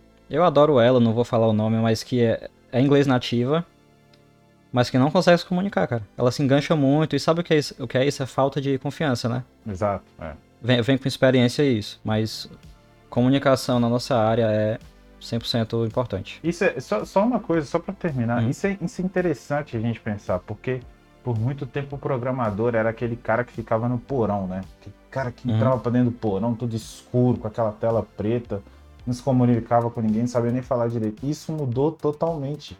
Hoje em dia o desenvolvedor tem que saber se comunicar muito, muito bem. assim. Ele tem que ter uma visão de negócio, ele tem que ter uma visão de design, ele tem que, se ele quiser desenrolar, ele vai ter que conversar com pessoas de outras áreas, então tem que saber se comunicar. Inclusi- Inclusive, esse é um bom tópico para a gente conversar, que é sobre as soft skills. Em entrevistas, eu diria que essa é a coisa mais importante, na verdade, uma das, né? Porque nas entrevistas que a gente fez, dá uma ótima impressão da empresa que você está fazendo o processo, quando o processo é muito bem montado. Então, eu já fiz processos onde primeiro era a técnica e depois a, né, a pessoal, e algumas em que era o contrário. E e é muito e é incrível assim como a pessoal faz total diferença. Sim. Você saber se comunicar, você saber falar sobre as tecnologias que você trabalha. Já teve vaga que eu não passei porque a pessoa não sentiu confiança. Uhum. E é como o que eu, o que eu dei a dica nos primeiros episódios. A melhor dica para ficar bom em entrevistas é fazer várias. Sem dúvida. Chega um momento em que você perde o medo, em que você entende quais são os pequenos truques e, e- e recomendações, e você, querendo ou não, vai se tornando mais habilidoso e mais atualizado com as tecnologias, Sim. porque você se vê forçado a estudar uma ou outra para dar suporte ali ao conhecimento que você está passando durante a entrevista. Sim.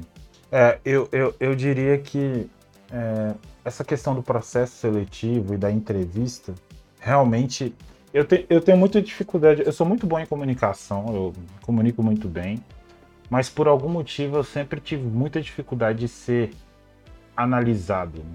ou, ou, Uhum. é, passar por um crivo ali, né? Então, eu não sei o que acontece que quando eu tenho que ser é, analisado ou é uma prova, que às vezes tem essa ideia, né? Parece que o, o teste que você está fazendo é meio que uma prova, né? Quando entra nisso, parece que minha cabeça dá um- uma mudada, assim. E a melhor forma para você perder essa- essas dificuldades, essa, essa travada que tu dá às vezes na hora do exame, de não saber o que você tem que falar, o que você tem que fazer, é fazer várias vezes.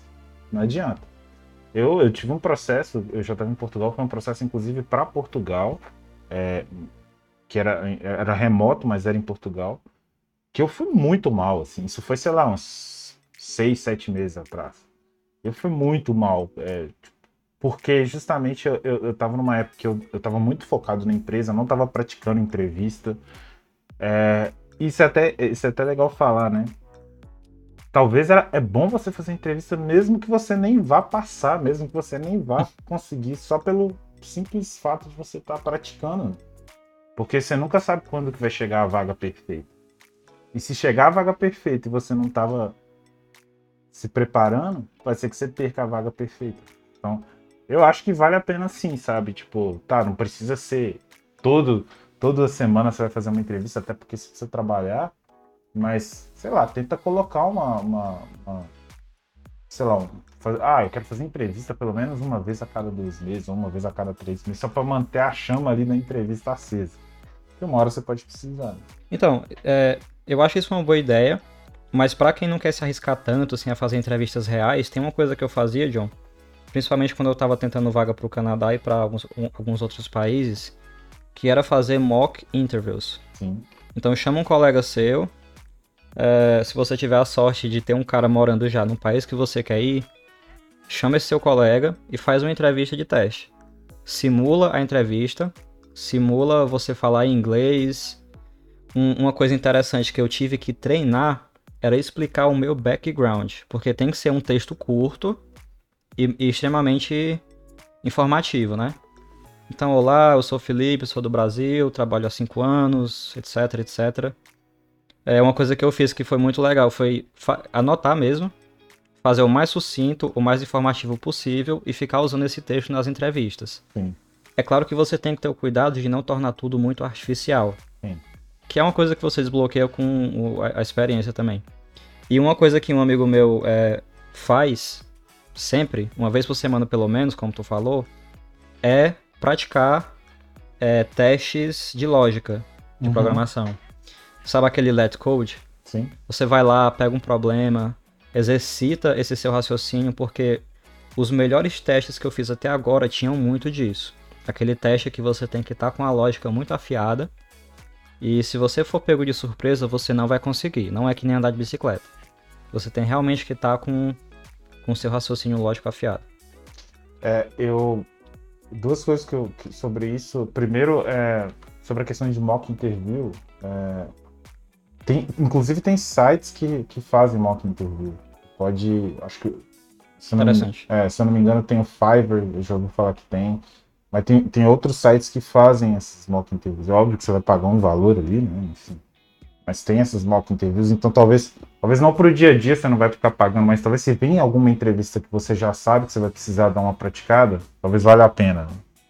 É, uma coisa que é, a gente sempre fala da Van Hack, mas é porque eu acho que a gente sempre teve muita experiência com eles. É, e, e são serviços que eles, que eles é, dão para as pessoas que, tão, que fazem parte, né?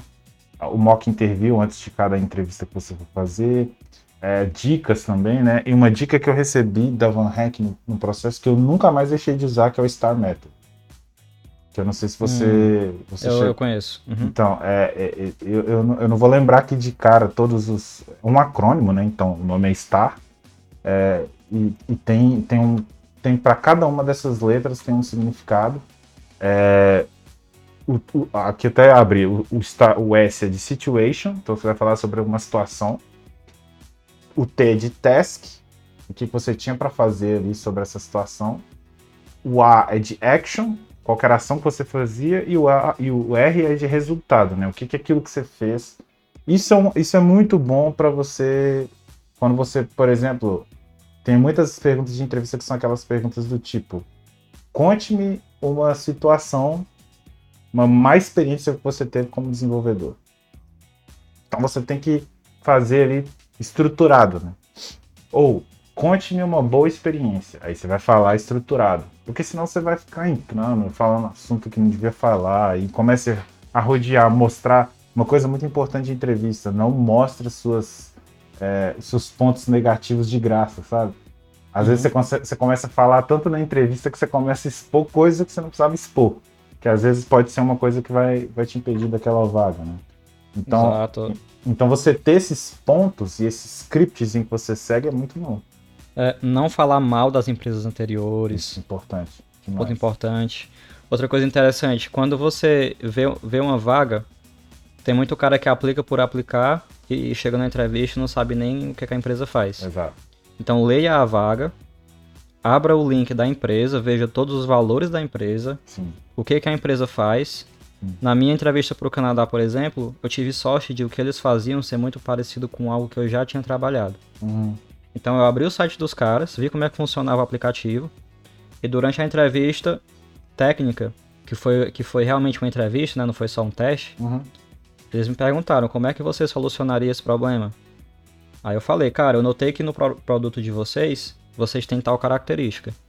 Então eu acho que essa seria a melhor solução. Eu lembro que o cara, até, o cara até fez uma cara assim, olha aí, rapaz. O cara tá por dentro da, da parada. E, e isso é importante, né? Porque a gente fala, às vezes a gente fala que não, mas a primeira experiência real, a, a, a primeira experiência, não, é a primeira. Eu não lembro, mas é assim, se você. de- a má exatamente, a primeira impressão, primeira impressão. é a que fica. Então, se você tá numa entrevista, se você deixar uma má impressão no entrevistador, é muito difícil você tirar essa má impressão. É muito difícil. Então, nesse caso, você conseguiu trazer alguma coisa pro seu lado porque você se dedicou, né? Eu lembro também de uma entrevista que eu fiz pro Canadá, que foi pela Van Hack, que eu lembro que eu estudei tanto o negócio dos caras, mas tanto. Eu ficava lendo sobre aquilo, era, um, era, um, era sobre energia renovável, né, sobre painéis de energia fotovoltaica. Eu estudei tanto sobre aquilo que quando terminou eu já tava quase tipo craque no que, que os caras faziam, sabe?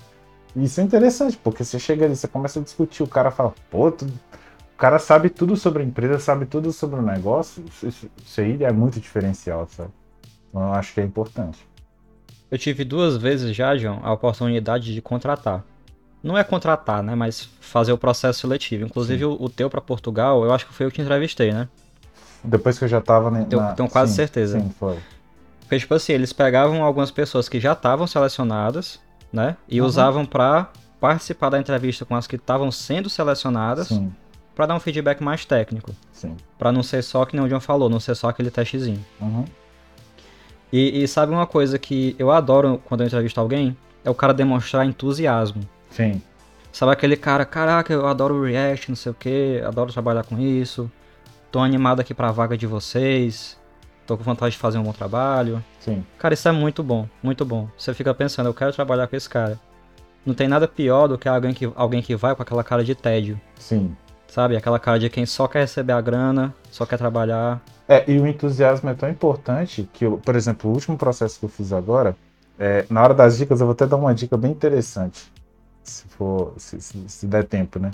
Que é, eu, eu, tava, eu fiz o processo para essa empresa e teve algumas perguntas que o cara me perguntou e eu simplesmente virei e falei assim, ó, não sei. não sei. Mas eu falei, eu tava com tanto entusiasmo na entrevista que isso não foi impeditivo para eu ser contratado. Uhum. Porque também, uma coisa que o entrevistador não gosta é que você fique enrolando ele, principalmente na técnica, Exata, é, exatamente. O cara sabe. sabe? Então se você, ah, o cara te perguntar o que, que é isso, aí você, ah, isso aqui é porque se você fizer isso, não sei, mas você não chega na resposta, se for prolixo e não chegar na resposta, o cara sabe que tu tá enrolando. Então às vezes é muito melhor tu virar e falar, olha, eu não sei. Eu sei, ou então você vira e fala, ó, eu sei mais ou menos o conceito disso e disso, mas realmente eu nunca ouvi falar disso que você falou. Então, e, e teve uma, uma- um- na- nesse processo também teve uma coisa que o, o cara me perguntou, eu respondi, ele falou que estava errado e depois eu fui procurar e o que eu respondi estava certo.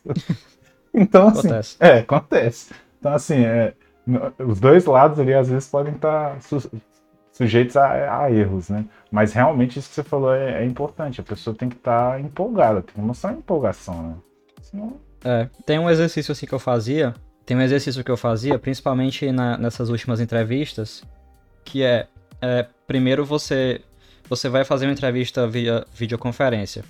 Coloca o teu computador na altura boa, fica em pé se for possível, é, porque isso vai abrindo né, a sua, sua expressão, a sua... é, vai pensando em coisas positivas, é, é- é quase como executar um patrono, sim, você pensa numa lembrança boa, cara, isso realmente faz diferença. sim, Isso faz diferença. É, a primeira coisa, quando você entrar na entrevista, decora o nome do cara antes e fala: Olá, Fulano. sim. Quando você escuta o seu nome, faz toda a diferença. Sim. Ainda mais se a pessoa tiver com um sorrisão no rosto falando seu nome. Escutem o que eu tô dizendo, isso faz muita diferença. Isso que tu falou de ficar em pé é muito interessante. Eu já vi, inclusive, algumas pessoas que são conselheiras de entrevista, né? Não sei como é que diria isso, coach de entrevista, que eles falam sobre isso mesmo, sobre ficar em pé e usar as mãos, né? Gesticular, Uhum. demonstrar o que, que você tá falando. Isso- Posiciona a câmera certinho, É, pegando é. você. É. É, isso aqui, por exemplo, que eu tô fazendo é péssimo pra entrevista. Eu tô com a câmera ligada de lado, né? Então eu não tô olhando pra pessoa, né? Isso, isso pra entrevista é horrível. Acho que é uma Olha, boa olha dica. no olho. Tem Isso. que olhar no olho. Exatamente. Isso. E se tiver uma coisa também muito boa para entrevista, se tiver uma câmera re- relativamente boa, né, um microfone que tem um som bom, não precisa ser o microfone do Felipe agora, mas pode ser um microfone relativamente bom para que as coisas te ajudem também. Né? É isso aí, mas a gente tá falando muito sobre processo. Eu acho que a gente pode comentar também sobre o inverso. Que é você já tá numa empresa boa e decidir se aventurar numa nova empresa. É, é, sobre a decisão de sair e sobre, o e sobre como deixar uma boa impressão, né? Sobre como. Como é que foi quando tu saiu do Brasil, por exemplo? Olha, eu, eu sempre faço uma coisa quando eu saio de empresas é, que eu não abro mão de fazer. assim. Eu mesmo assim, no caso, quando eu saí do Brasil, é, eu estava numa empresa e eu estava trabalhando como consultor dentro de uma outra empresa, né? Uhum. E aí, quando eu fui falar para a, a pessoa que era responsável por mim na consultora, é, ela evitou que eu, que eu comunicasse à empresa da minha saída, porque ela mesma queria falar. Ok. Só que isso foi ruim, porque a pessoa ficou enrolando de falar e nunca falava. Nunca falava. E foi chegando o tempo da saída. E Isso aí, aconteceu comigo também. É, uhum. E aí eu me senti forçado a passar por cima dessa pessoa e te, eu fui conversar com a pessoa da empresa e falei, ó, é, infelizmente, eu queria te dizer que eu tô saindo. É, já era para ter te dito isso há muito tempo. A empresa, eu não falei quem que era, mas a empresa pediu que eu não comunicasse, que eles mesmos iam comunicar. Mas ocorreu algum problema que eles não puderam te comunicar. E a pessoa realmente ficou surpresa, porque a pessoa tinha planos para mim grandes dentro da empresa. Então, é, duas coisas que eu acho muito importantes. Vai sair, não chuta o balde. Essa última empresa que eu saí agora, que é a que você estava também, eu fiz de tudo para que eu saísse da melhor forma possível. Então, eu trabalhei um mês a mais que eu não precisava. Eu, eu quis cumprir um aviso prévio que eu não precisava. Eu poderia ter ido para a empresa que eu fui antes e já tá com um mês recebido, mas eu optei por ficar. Eu optei por colocar pessoas que eram boas para, pelo menos, saberem o que eu precisava fazer e, e, a pessoa acabou ficando no meu lugar. É, então, assim, demonstrar isso faz com que as portas fiquem sempre abertas quando você for voltar. Se você precisar voltar, a gente não, uhum. nunca sabe o dia de amanhã. E, e, e, traz um clima bom. Você, eu acho que isso faz com que o time né, sinta que você é uma pessoa honesta, a empresa sinta que você é uma pessoa honesta. E uma outra coisa muito importante: a empresa para onde você está indo, ela também vai sentir que você é honesto.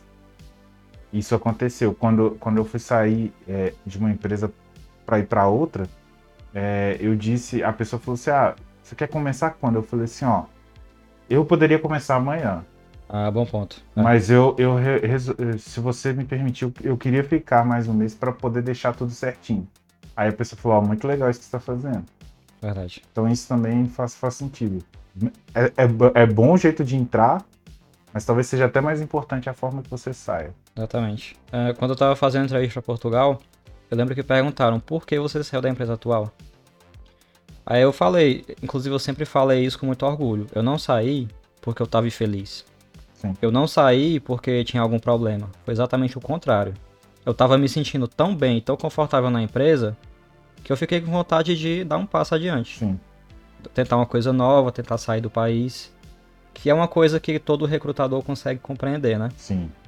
Eu entendo, você queria uma experiência nova, sair do país, conhecer uma, realidade nova é. e tudo mais. É, e foca nas coisas boas, né? Exatamente isso que você falou. É, você não vai virar e falar, ah, eu tô saindo porque meu chefe é um, é um ditador. Não. Uma vez eu falei isso, eu saí porque eu não me dei bem com o time. Aí foi uns tiros no pé, né?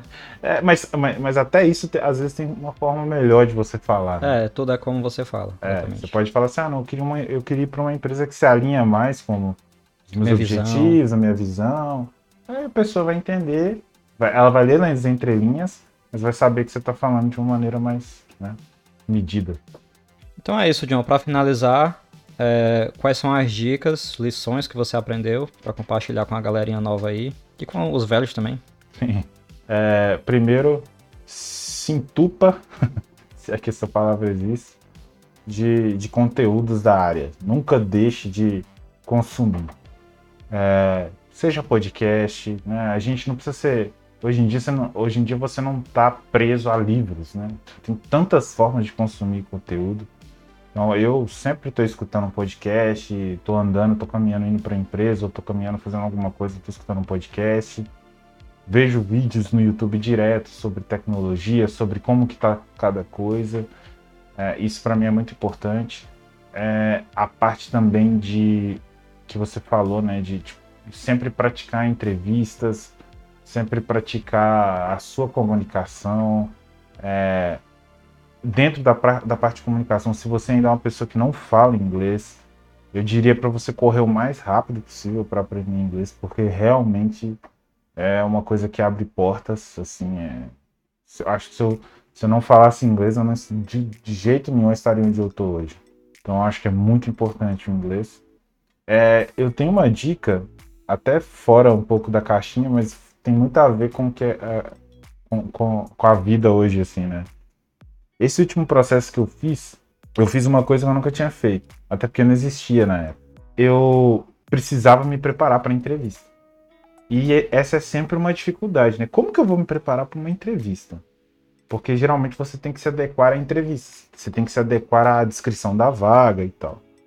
E o que eu fiz foi muito interessante. Eu peguei a descrição da vaga, copiei, joguei no chat GPT e fala, cria um plano de estudo para mim para essa entrevista. Caraca. e deu certo. Ele me. Ó, exatamente tudo que o cara me perguntou na entrevista foi o que o chat GPT falou para estudar.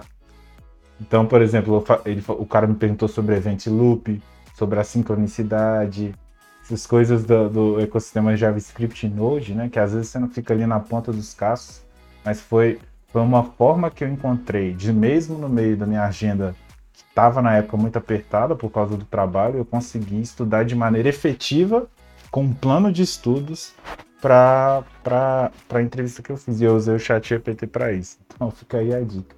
Caraca, essa aí eu nunca tinha visto, não. e é interessante, porque a empresa que eu tô hoje trabalha com inteligência artificial, né? Então, é, até, até é. veio a calhar, assim. Tá aí um tema que dá um episódio só dele, né? É. Inteligência artificial. É, meio medonho. vasto. Tô com medo um pouquinho. é, do meu lado, eu acho que são essas dicas que eu já dei ao longo do episódio. É você saber se apresentar, trabalhar a sua comunicação, que inclusive dá um episódio só para isso, que são as soft skills. Sim. Como você se comunica, como você trata seus colegas. Exato. É, busque pontos positivos das suas empresas anteriores para comunicar e foque neles, não dos negativos. Se prepare para a entrevista, né? Como eu falei, acerte sua câmera, coloque um sorriso no rosto, decore o nome da pessoa com quem você vai falar estuda sobre a empresa, mostra que você sabe para onde está aplicando, não é simplesmente uma vaga que você vive e aplicou, e pratica. Pratica com um amigo, finge que está fazendo a entrevista, tenta falar em inglês, pede para ele te dar um problema de código e você res resolve para ele comentando em inglês, pratica. E é isso aí. Na vida tudo é prática, quantas ma quanto mais vezes você fizer, melhor você vai ficar. Boa. E é isso aí, John. Muito obrigado. Obrigado. Eu que agradeço pela oportunidade. Eu sou, como eu falei, sou um consumidor de podcast, então participar do meu primeiro podcast aqui é, é bem, é bem legal para mim. Muito obrigado, Jefinho, você que está aí calado. Valeu, pessoal, por mais esse episódio. Muito obrigado, John, pela participação. Foi muito massa. Espero encontrar você em próximos episódios para a gente trocar ideias sobre outros assuntos. E é isso. Valeu, pessoal. Boa. Abraço. É isso aí, pessoal. Espero que vocês tenham gostado. Até o próximo episódio e tchau. Tchau.